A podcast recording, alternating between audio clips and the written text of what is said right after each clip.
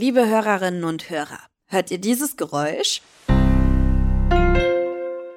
Dann folgt Werbung. Ihr kennt ja den Deal. Ihr könnt den Podcast kostenlos hören, dafür gibt's ab und zu Werbung.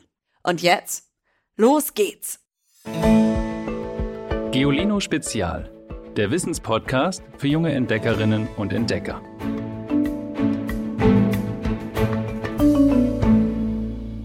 Hallo ihr Lieben, heute machen wir uns auf nach hoch oben in die eisigen Zonen der zentralasiatischen Hochgebirge. Zieht euch warm an, denn dort im Himalaya, im Pamir und im Tien Shan Gebirge fegt ein bis zu minus 40 Grad kalter Wind über die Hänge. Schützende Bäume oder Sträucher wachsen in dieser Höhe nicht mehr. Es gibt nur Gletscher. Berghänge, Geröll und tiefe Schluchten und Schneeleoparden. Und denen kommen wir heute auf die Schliche. Schneeleoparden sind plüschige Großkatzen, die über Geröll, Berghänge und tiefe Schluchten springen und klettern, als wäre es ein leichtes. Sie leben gut versteckt im Hochgebirge, fernab von Menschen. Kurzum, sie sind Gipfelstürmer. Keine andere Katzenart wagt sich so weit hinauf. Der Schnee in der Felswand macht das Klettern zwar zu einer lebensgefährlichen Rutschpartie, doch da, vorsichtig, tastet eine Schneeleopardin zunächst einmal mit der Vorderpfote eine Steinkante ab. Stellt fest, hier ist kein Eis, stützt sich ab, holt Schwung und sprengt. Ein riskantes Manöver, bei dem der Schnee aufstaubt. Aber die Raubkatze landet sicher. Sie erreicht ihren Ruheplatz, einen Felsvorsprung in 4200 Metern Höhe. Ihre scheinbar unwirtliche Lebenswelt stört sie nicht. Gegen die Kälte schützt sie ihr dichtes Fell, das im Winter rauchgrau und im Sommer gelblich-grau schimmert. Beides sind ideale Tarnfarben, so bleiben die bis zu 130 Zentimeter großen Schneeleoparden meist unentdeckt. Selbst Wildhüterinnen und Wildhüter brauchen ein geübtes Auge, um sie im Fels zu erkennen. Einheimische nennen die unauffälligen Klettermeister deswegen auch Phantome der Berge. Aber wie unterscheiden sich Schneeleoparden sonst noch von anderen Großkatzen? Spoiler, da gibt es von Kopf bis Katzentatze so einiges.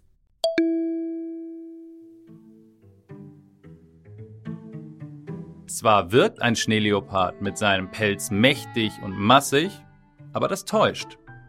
Tatsächlich bringt er weniger Gewicht auf die Waage als ein Leopard in zum Beispiel Afrika. Schon sein Kopf ist viel kleiner als der seiner Verwandten.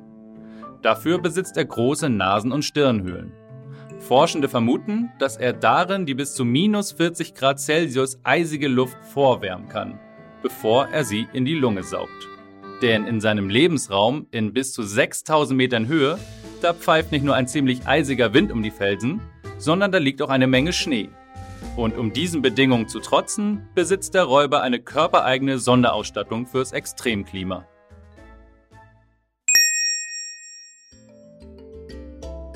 Dazu gehört auch die fast einen Meter lange buschige Rute der Tiere.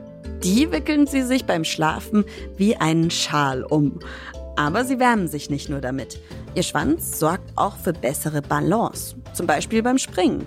Über bis zu 15 Meter breite Felsspalten schnellen die Tiere hinweg, bevor sie auf der anderen Seite sicher auf ihren großen Pfoten landen. Weitsprung-Weltrekord. Übrigens, die Pfoten sind auf den Sohlen behaart. Das hält den Schneeleoparden die Füße warm. Logisch. Zusätzlich vergrößern die Polster aber auch die Oberfläche der Tatzen. Das wiederum verhindert, dass die Räuber beim Laufen tief in den Schnee einsinken. Ich hab's eben schon mal gesagt. Die Tiere sind rekordverdächtige Springer. Dafür fehlt es ihnen allerdings an Ausdauer für eine lange Jagd. Statt ihre Kraft zu vergeuden, indem sie ein Beutetier hetzen, noch dazu mit dem Risiko dabei selbst abzustürzen, verstecken sich die Katzen lieber hinter Steinen oder lauern an Wildwechseln. Steinböcke oder Blauschafe, zur Not aber auch kleine Pfeifhasen, Murmeltiere und Königshühner Wer nahe genug kommt, wird angegriffen, überrumpelt, umgerissen und mit einem Biss in den Hals getötet. Doch trotz aller Tarnung und Tricks, der Schneeleopard gilt als die bedrohteste Großkatze der Welt. Die Weltnaturschutzorganisation IUCN listet die Art als stark gefährdet.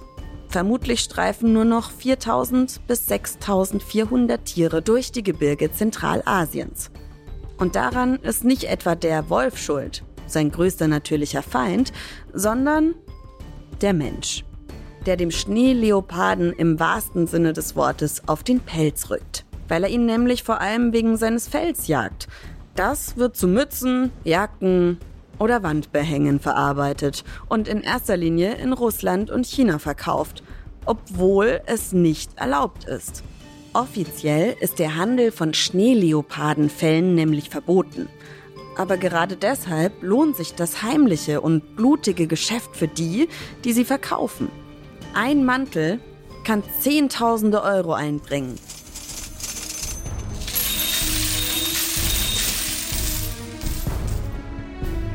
Dass dafür bis zu zwölf Tiere sterben müssen, interessiert niemanden. Stattdessen werden die Knochen der seltenen Katzen zu Souvenirs verarbeitet. Außerdem gibt es Trophäenjagende, die sich sonst was drauf einbilden, wenn sie die Raubkatze erlegen. Nicht zuletzt jagen aber Wildernde auch die Beutetiere des Schneeleoparden. Und er findet dann weniger zu fressen.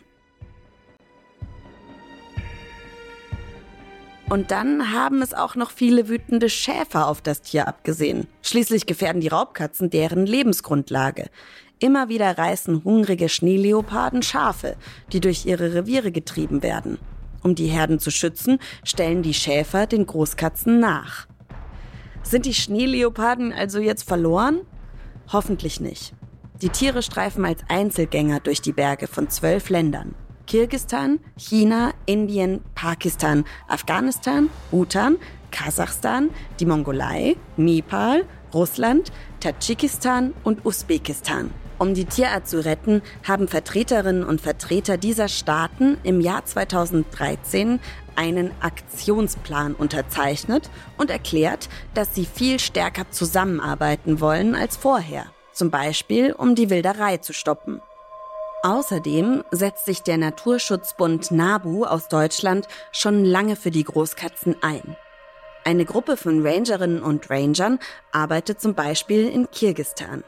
Sie verfolgen dort Wildernde, zerstören deren Fallen im Gebirge, überprüfen Fellhändlerinnen und Händler auf Märkten und bringen gerettete, verletzte Tiere in ein Gehege in der Nähe der Stadt Ananjevo.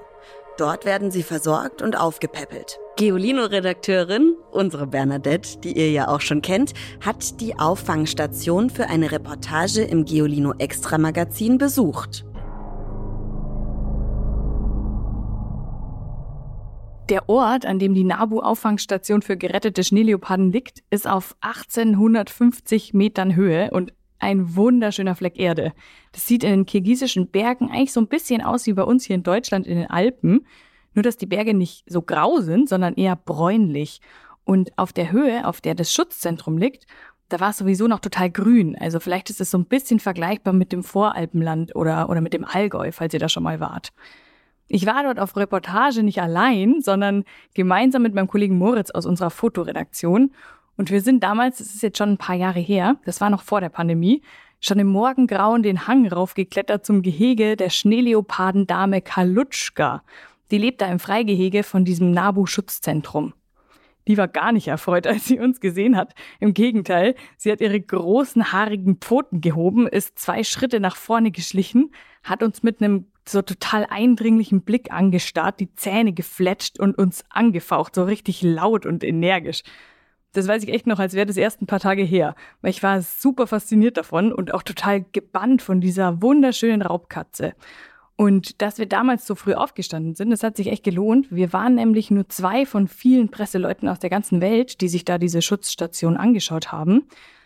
Und nur wenige haben die Kalutschka so in Action erlebt. Die ist nämlich recht schnell dann erhobenen Hauptes in die hinterste Ecke von ihrem Gehege geschlichen und hat sich da in der Ecke verkrochen und echt gar nicht mehr bewegt.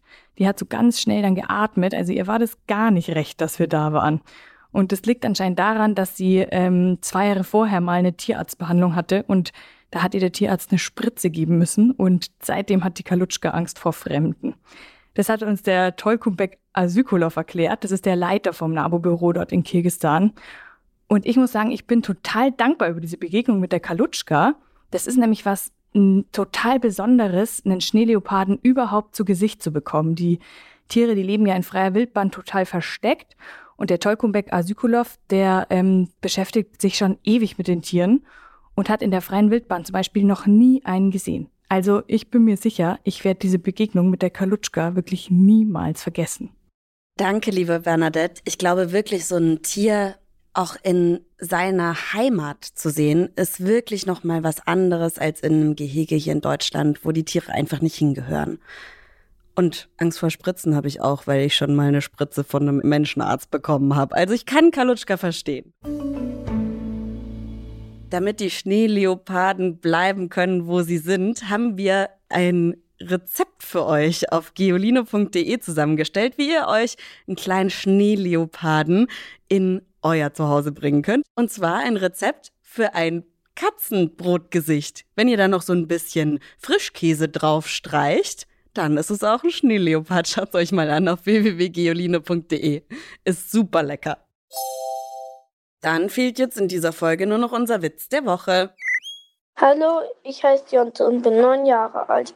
Jetzt erzähle ich meinen Witz. Sind drei Männer im Schwimmbad, kommt eine Fee zu ihnen und sagt, wenn ihr jetzt von drei Meter Brett springt, könnt ihr euch einen Flug was wünschen. Da drin landet ihr dann. Springt der erste und ruft Schlagsahne. Springt der zweite und ruft Bier.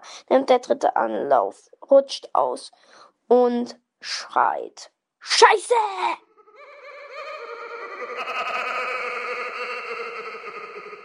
Ihr könnt uns natürlich auch eure Lieblingswitze schicken an 0160 351 9068. Die Nummer findet ihr wie immer natürlich in der Folgenbeschreibung.